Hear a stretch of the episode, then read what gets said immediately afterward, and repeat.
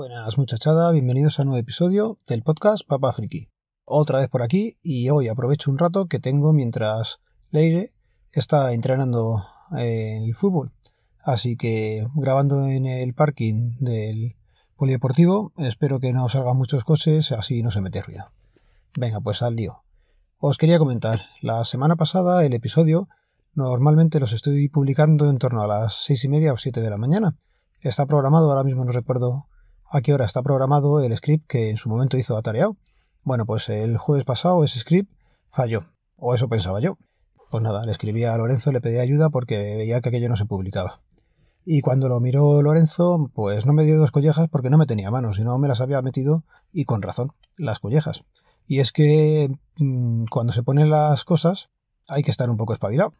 Y ya sabéis, la dislexia que lleva uno, pues hace que escribiendo en las etiquetas que se ponen, pues puedes poner sobre la temática que ha ido el podcast en archive.org. Cuando subes el episodio, pues le vas a poner un título, tienes para ponerle una descripción, pues luego unas etiquetas, y en las etiquetas siempre pongo eh, Papa Friki. ¿Qué pasa? Pues que el día que lo hice sería el miércoles pasado, pues a las tantas de las noches.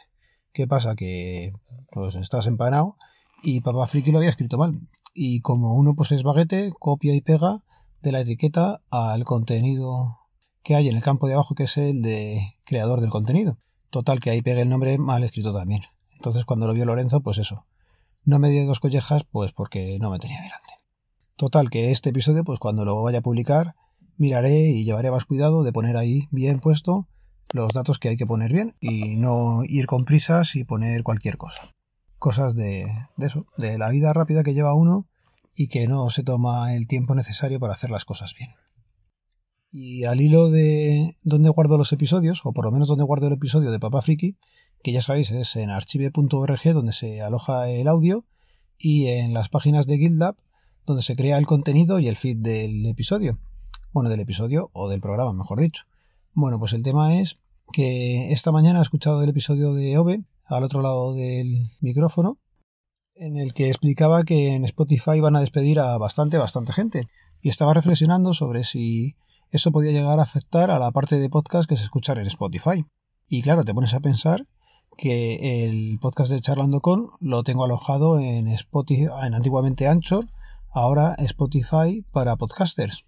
Con lo cual, si despiden a gente, entran en pérdidas y según comentaba Eove, pues puede haber cambios grandes, dices, ostras. Incluso comentaban que a lo mejor quitaban eh, podcast de allí si no eran rentables. Lógicamente el de charlando con no es rentable.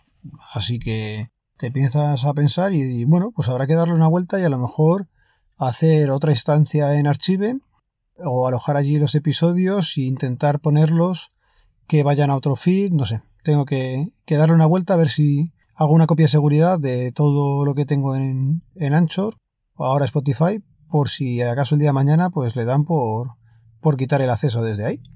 Así que otra cosilla que tengo que mirar. Comentando antes también lo de Lorenzo, queríamos hacer un par de cambios en, en el script de la página cuando se genera y no me ha dado la vida para cambiarlo. Así que desde aquí, Lorenzo, que sé que lo escucharás en algún momento, tengo eso pendiente. Cuando lo haga ya te, te comento, ¿vale? Y cambio de tema, otra cosilla que quería comentaros. El otro día en Mastodon, siguiendo la cuenta de Caballeto, del podcast de Planeta Cuñado, comentaba que su hija de 15 años estaba estudiando de la siguiente manera. Le hacía una foto con Google Lens al contenido que está estudiando en el libro, sacaba el texto, lo pasaba a ChatGPT y allí luego le pedía a ChatGPT que le hiciera un resumen o que le hiciera directamente preguntas. Y, joder, la chavala con 15 años, pues oye, está currado el sistema que se ha buscado para, para estudiar. Así que lo he intentado replicar con Nuria hoy. Y lo que hemos hecho ha sido, pues eh, ella tiene el libro de texto en el iPad. Hemos mirado, pues el tema que estaba viendo ahora de geología y de... era el tema del clima. Y lo que hemos hecho ha sido, pues eso, directamente sacar con Google Lens el texto de, de ahí, lo hemos pasado a una nota de Google Keep, hemos ido al ordenador y hemos escogido el Google Keep y lo hemos pasado a ChatGPT. De ChatGPT le he dicho que, bueno, antes de pasárselo, le he dicho que le iba a pasar el contenido de la lección de mi hija de 12 años y quería que nos hiciera preguntas tipo test. Joder, chicos, ha sido perfecto. Ha hecho las preguntas, ha hecho cinco preguntas tipo test y no me ha dado la contestación. Entonces, he traído a Nuria, le he dicho que esas preguntas eran las que tenía que contestar, las ha contestado en un papel y luego le hemos dicho a ChatGPT que nos eh, diera las contestaciones y las razonara. Y nos ha contestado, pues eso, pregunta uno sobre el clima. Y nos decía la respuesta correcta y el razonamiento. Lo que sí hemos visto es que en una de las preguntas se le ha pirado un poco la pinza. ¿Por qué? Porque ha puesto la contestación, pues era la C, ha puesto la D, pero el texto, el razonamiento, estaba bien explicado y era el de el que correspondía. Lo único que se había confundido era con la letra. Así que, bueno, pues está curioso el método. ¿Qué hemos hecho luego también? Eh, las preguntas que nos ha hecho la primera parte, o en la primera intentona, eran unas preguntas tipo test, no voy a decir de adultos, pero no tenían contexto. Preguntaban, por ejemplo, ¿cuál es el clima de la vertiente cantábrica? Pues lo ponía, daba las opciones y ya está. Y luego le hemos dicho en el prom que nos volviera a hacer más preguntas sobre el mismo temario, pero como si fuera un profesor enrollado. Entonces lo que ha hecho ha sido a las preguntas puras que había antes, ha cogido otras preguntas, pero les ha dado un contexto. Entonces eh, era como un pequeño problemilla con unas opciones en las que te preguntaban lo mismo, pero para una niña un poco más pequeña, pues no es tan directo y siempre les parece un poco más sencillo de contestar así.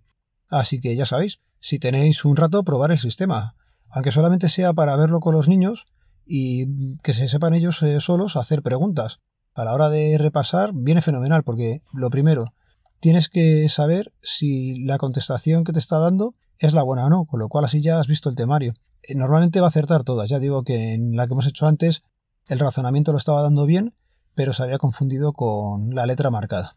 Pero por lo demás, perfecto. Así que nada, ahí queda otro sistema que las nuevas tecnologías van trayendo y que se pueden usar a favor de los peques.